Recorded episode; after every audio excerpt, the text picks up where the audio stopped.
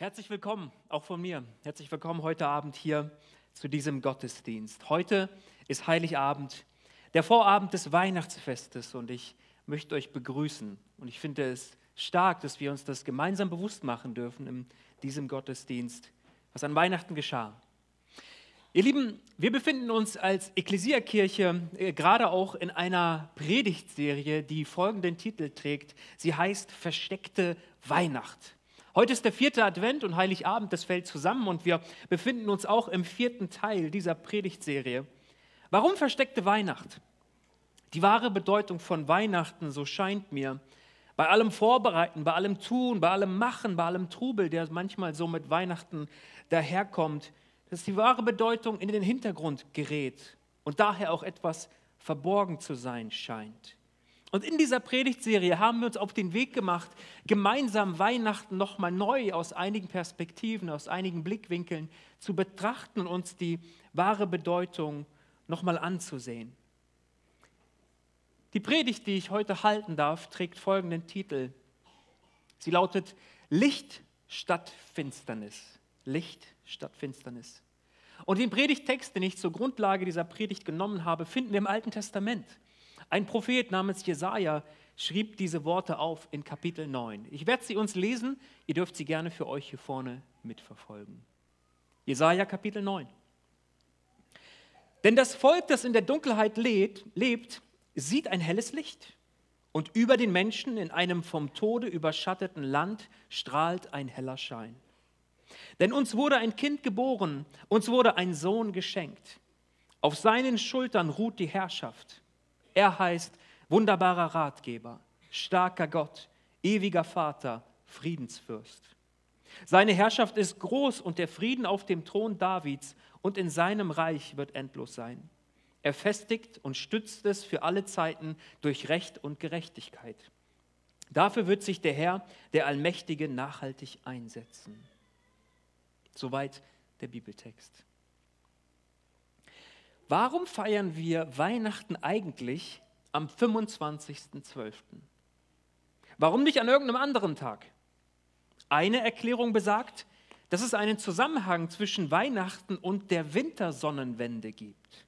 Ich weiß nicht, ob es dir aufgefallen ist oder nicht, aber vergangenen Freitag, diesen Freitag, den 22.12., fand auf der Nordhalbkugel der kürzeste Tag des Jahres statt.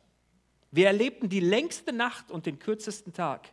Es war deutlich länger dunkel, als es hell war.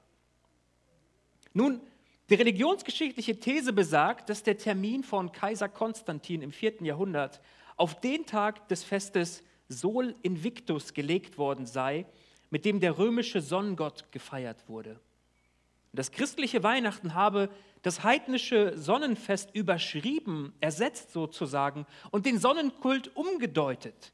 Jetzt war es Jesus, der, wie es im Johannesevangelium steht, das Licht in die Welt brachte. Ich möchte mit euch kurz über Licht nachdenken.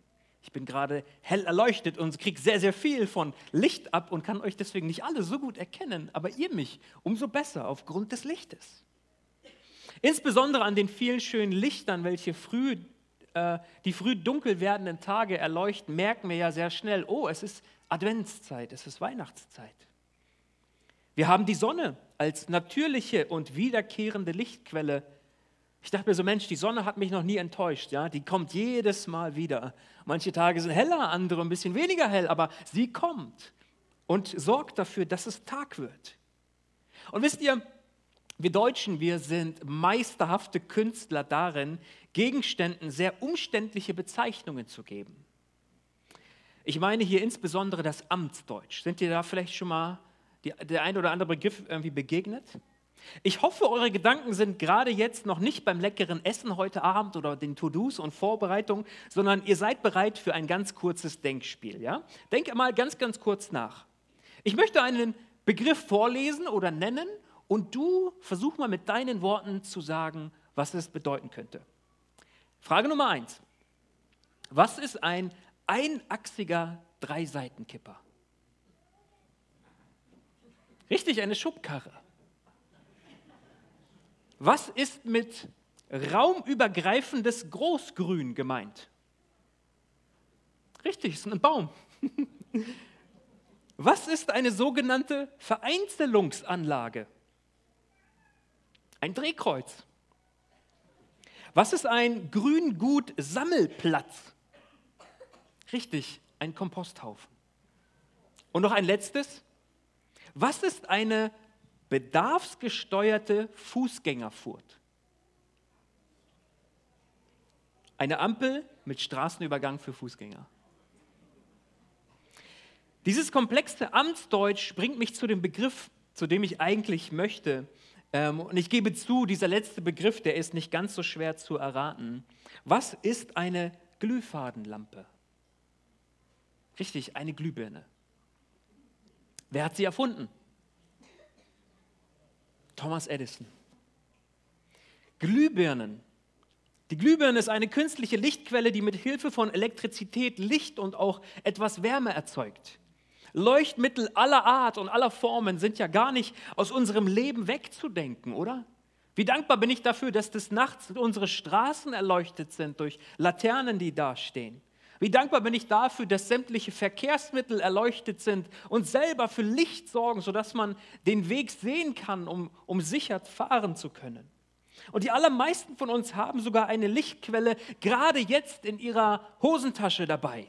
Unsere Smartphones können das. Per Knopfdruck hast du auf einmal Licht da und kannst die Dunkelheit erhellen, kannst, kannst die Tür anleuchten, um den Schlüssel ins Schloss einführen zu können oder wozu auch immer du das nutzt. Licht ist so wichtig. Licht ist so entscheidend. Ohne Licht gäbe es kein Leben auf dieser Erde. Pflanzen, Tiere und Menschen gäbe es nicht und auch sonst keine Form von Leben, wenn es das Licht nicht gäbe. Ich weiß nicht, wie es dir geht, aber ich liebe Kerzenschein. Ich mag das mal, in so eine brennende Kerze zu schauen. Wie schön, dass wir Adventskränze haben und Kerzen entzünden in dieser Zeit. Das Licht eines Lagerfeuers fasziniert uns, oder? Kennt ihr das? Man sitzt am Lagerfeuer und hält vielleicht sein Stockbrot rein und drumherum ist es dunkel, aber dieses Feuer schenkt Wärme und schenkt Licht und es ist so schön, so angenehm da reinzuschauen. Wir lieben die hellen und wärmenden Sonnenstrahlen auf unserer Haut. Und wisst ihr, da, wo das Licht fehlt, ist automatisch Finsternis. Finsternis entsteht überall dort, wo Licht abwesend ist. Doch hat die Finsternis immer dann zu weichen, sobald das Licht erscheint.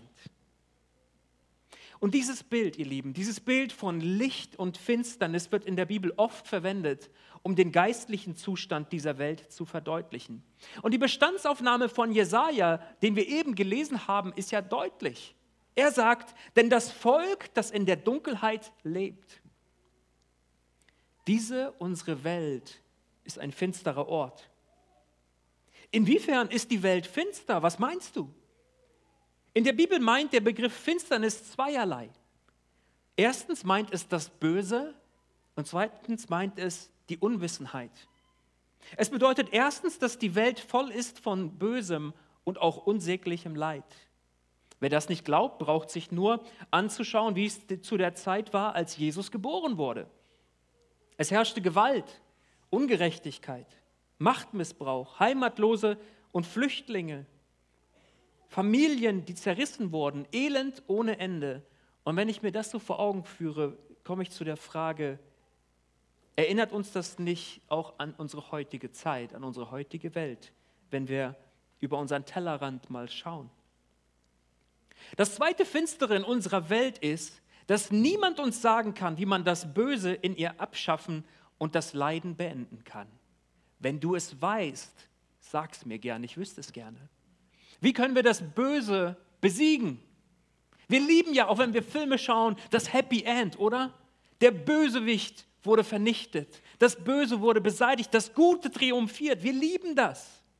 Aber wir haben nicht die Fähigkeit, es in der ganzen Welt zu verbreiten, dass das Böse ausgetilgt wird und nicht mehr da ist. Vor Jahren schrieb ein Journalist der New York Times Folgendes über die Bedeutung von Weihnachten. Er schrieb, die Bedeutung von Weihnachten ist, dass die Liebe triumphieren wird und dass es uns gelingen wird, eine Welt der Einheit und, der Fried und des Friedens zu bauen. Mit anderen Worten gesagt, in der Finsternis dieser Welt tragen wir das Licht in uns selbst. Wir selbst sind diejenigen, die die Finsternis dieser Welt vertreiben werden. Wir können Armut, die Gewalt, die Ungerechtigkeit und das Böse überwinden, wenn wir uns nur zusammenreißen und alle am selben Strang ziehen. Dann ist das möglich. Interessante Aussage, oder? Doch ganz ehrlich, wird das jemals geschehen können? Ich habe da sehr tiefgreifende Zweifel. Der ehemalige Präsident der Tschechischen Republik, Václav Havel, sagte mal etwas sehr, sehr Kluges. Er sagte, die Menschheit kann sich nicht selber retten. Ja, der Glaube, dass wir uns selber erlösen können, dass ein politisches System oder eine Ideologie die Menschheit erlösen kann, hat nur zu noch mehr Finsternis geführt. Ihr Lieben, die Botschaft von Weihnachten lautet nicht Kopf hoch, wenn wir alle an einem Strang ziehen, können wir eine bessere Welt schaffen. Der christliche Glaube hält es nicht mit jenen Optimisten, die sagen, wir können die Welt reparieren. Wenn wir uns nur Mühe geben, wenn wir in Einheit zusammenstehen, dann ist es möglich, dann können wir es selbst tun. Nein, die Botschaft des Christentums lautet, es steht wirklich so schlecht um die Welt und wir können uns nicht am eigenen Schopf aus dem Sumpf ziehen. Es ist wirklich so finster und so dunkel in dieser Welt. Aber es gibt Hoffnung. Es ist finster, aber es gibt Hoffnung. Und wir lesen dann diesen bekannten Weihnachtstext, Text, der eine Prophezeiung der Geburt Jesu ist, weiter. Und da heißt es, denn das Volk, das in der Dunkelheit lebt, Bestandsaufnahme, ja, es ist finster, sieht ein helles Licht. Die Hoffnung strahlt auf. Und über den Menschen in einem vom Tode überschatteten Land strahlt ein heller Schein. Man beachte hier an diesem Text, dass das Licht nicht aus der Welt selbst kommt. Es kommt nicht aus der Finsternis, sondern es kommt von außen in diese Finsternis hinein. Es gibt Licht draußen, jenseits dieser Welt. Und Jesus hat dieses Licht gebracht, um uns zu erlösen. Ja, er selbst und er allein ist dieses Licht, welches die Finsternis der Menschheit erhellen kann. Wir können es nicht aus uns selbst tun. Wenn Jesaja davon spricht, dass Gottes Licht über einer finsteren Welt aufgeht, benutzt er eben das Bild der Sonne. Die Sonne als Symbol. Das Licht der Sonne bringt Leben, es bringt Wahrheit, es bringt Schönheit. Die Sonne gibt uns Leben. Wenn die Sonne erlöschen würde, würden wir alle elendig erfrieren. Die Sonne ist die Quelle des Lebens. Dieses Licht ist so notwendig. Wir existieren nur deswegen, weil Gott uns in jedem Augenblick festhält. Und ihr Lieben, unser Leben ist daher auch eine Leihgabe von Gott. Es ist eine Leihgabe von Gott und dies gilt nicht nur für unseren Körper, sondern es gilt auch für unseren Geist und unsere Seele. Die Bibel sagt uns, dass dass wir die ursprüngliche, die volle, die richtige, die perfekte Beziehung zu Gott, die die Menschheit ganz am Anfang hatte, verloren haben. Und seitdem herrscht dieses Dunkel, seitdem herrscht diese Finsternis. Und nur der menschgewordene Sohn Gottes konnte uns davon erlösen. Jesus selbst sagte es mal so im Neuen Testament, Johannes Kapitel 8. Er sagte, ich bin das Licht der Welt. Wer mir nachfolgt, der braucht nicht im Dunkeln umherzuirren, denn er wird das Licht haben, das zum Leben führt. Bei Gott und durch Jesus allein gibt es also das Licht des Lebens, die Wahrheit und die Freude, die wir selbst nicht haben und auch nicht machen können aus uns selbst. Nun, das führt mich zu der Frage, wie kann dieses göttliche Licht auch in meinem Leben scheinen? Wie kann es auch mir ganz persönlich leuchten? Die Verse 5 und 6, das sind so die bekanntesten Verse in diesem Kapitel, äh, Kapitel 9 in Jesaja, die geben uns ohne Umschweife die Antwort. Das Licht ist gekommen, denn uns wurde ein Kind geboren, uns wurde ein Sohn geschenkt. Auf seinen Schultern ruft, ruht die Herrschaft. Er heißt wunderbarer Ratgeber, starker Gott, ewiger Vater, Friedensfürst. Und jetzt am Ende lasen wir vier Titel, die eigentlich alleine Gott zukommen. Er ist der Ratgeber, der mächtige, der starke Gott. Er ist der ewige Vater, das meint, er ist der Schöpfer. Und durch, doch wird Jesus als Mensch in die Finsternis unserer Welt hineingeboren. Das bietet uns keine andere der Weltreligionen. Jesus ist kein Mensch, in dem sich irgendwie das göttliche Prinzip verkörpert. Nein, er ist Mensch und gleichzeitig vollständig Gott selbst. Aber zurück zu der Frage, wie kann dieses Licht auch mir scheinen und dir scheinen, ganz persönlich? Man beachte, dass es bei Jesaja nicht nur heißt, uns wurde ein Kind geboren, sondern der Prophet fährt ja fort und sagt, uns wurde ein Sohn geschenkt. Es handelt sich also um ein Geschenk. Jetzt einmal ganz kurz Hände hoch, wir sind in der Kirche, keiner darf lügen. Wer hat heute noch die letzten Geschenke eingepackt? Ein paar, ja, so ist das manchmal, ne? Im Trubel und so weiter. Aber weißt du, wenn wir Geschenke einpacken und etwas verschenken wollen, dann geschieht das nur dann, wenn wir auch ein Gegenüber haben, das das Geschenk in Empfang nimmt, oder? Sonst wird es ja nicht verschenkt und wird nicht zum Geschenk. Dieses Licht, über das die Bibel spricht, können wir nur dann bekommen, wenn wir bereit sind, es als Geschenk entgegenzunehmen. Es gibt keinen anderen Weg. Du kannst es nicht selbst produzieren. Du kannst es nur in Empfang nehmen als Geschenk. Und Weihnachten ist ja bekanntlich das Fest der Geschenke. Weißt du schon, was du bekommst? Manche nicken. Wisst ihr, manchmal bekommt man Geschenke, auf die man auch verzichten könnte, oder? Wenn man ehrlich ist. Man bedankt sich, weil man höflich ist, aber wenn man ehrlich denkt man, ach Mensch, ja, Mutti, der 57. Schlüppi, ah ja, oder das 95. Paar Socken. Liebe Mamas, wir lieben euch, aber wir haben genug Schlüpper und genug Socken, ja. Hey, und bei manchen Geschenken muss man geradezu seinen Stolz runterschlucken. Was meine ich damit? Stell dir mal Folgendes vor. Stell dir mal vor, du öffnest das Weihnachtspäckchen einer guten Freundin, da ist ein Buch drinne, das ist ein Abnehmratgeber. Dann reißt du von dem nächsten Paket das Papier ab und es ist ein anderes Buch von einer anderen Freundin und der Titel lautet Wie man selbstlos wird. Wenn du den großmütigen Schenkern dann sagst, oh, danke schön, das ist aber lieb, dass ihr an mich gedacht habt, dann gibst du auch indirekt zu, ja, ich bin ein bisschen übergewichtig und ja, manchmal bin ich auch ganz schön egoistisch. Mit anderen Worten, manche Geschenke nehmen wir nur ungern an, weil wir damit indirekt zugeben, dass wir gewisse Charakterschwächen und Fehler haben und ja, vielleicht auch Hilfe brauchen. Aber du hast, und das verspreche ich dir, mit Sicherheit noch bei keinem Geschenk so viel Stolz herunterschlucken müssen, wie bei dem Geschenk, das Jesus Christus uns anbietet.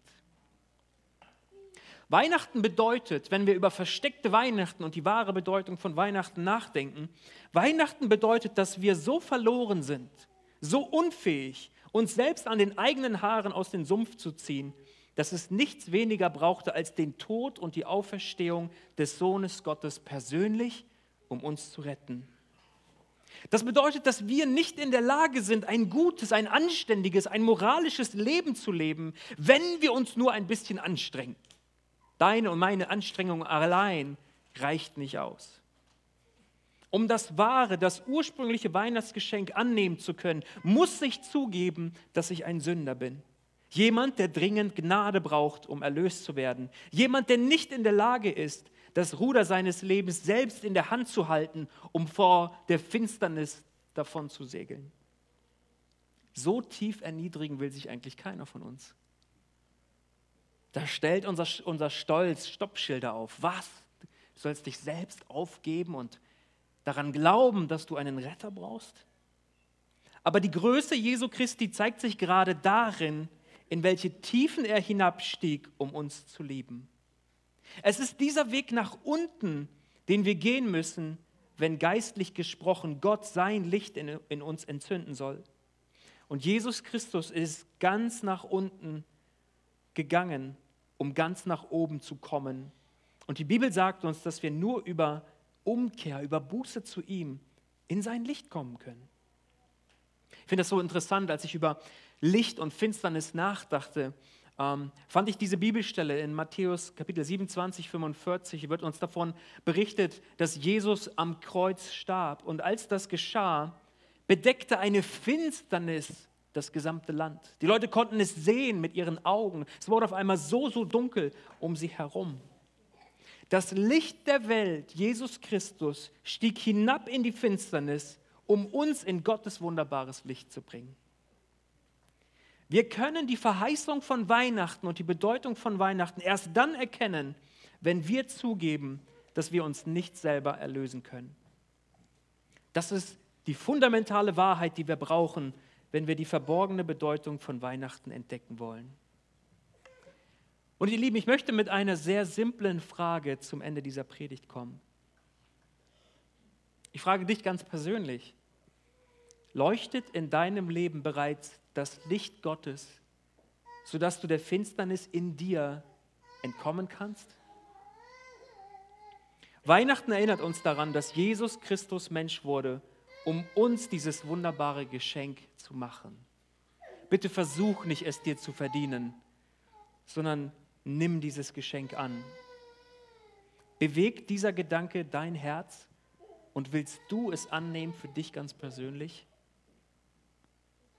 Jesus ruft dich und sagt, ich will auch dein Retter werden. Ich will auch in, deiner, in deine Finsternis hineinkommen. Und vertrau mir, es gibt keine Finsternis, die zu dunkel, zu dunkel wäre, als dass das Licht Jesu nicht erscheinen könnte. Es ist eine Gesetzmäßigkeit in der Physik und eine Gesetzmäßigkeit im geistlichen Leben. Wo das Licht entzündet wird, hat die Finsternis zu fliehen. Sie kann sich nicht wehren. Sie hat keine Chance. Wenn das Licht kommt, muss sie weichen und wird sie weichen. Dieses Angebot macht Jesus dir. Ich möchte gerne zum Abschluss ein Gebet sprechen. Und ich möchte uns einladen, dass wir dazu aufstehen.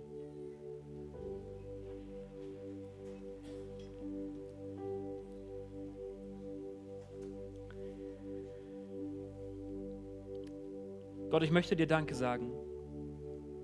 Danke für dein Kommen. Danke für das Geschenk der Rettung. Danke, dass du mit uns bist, uns niemals verlässt und dein Licht in unsere Finsternis gebracht hast in Jesus. Wir machen uns neu bewusst, was du für uns getan hast und auch wie gut es uns geht. Wir bitten aber auch um deinen Segen, deine Hilfe und deinen Trost für all diejenigen, die Leid ertragen. Sei du in besonderem Maße denen nahe, die sich allein, verlassen und einsam fühlen. Denn du bist real und du lebst, bist heute noch erfahrbar. Herr, wir vertrauen auf dich. Amen.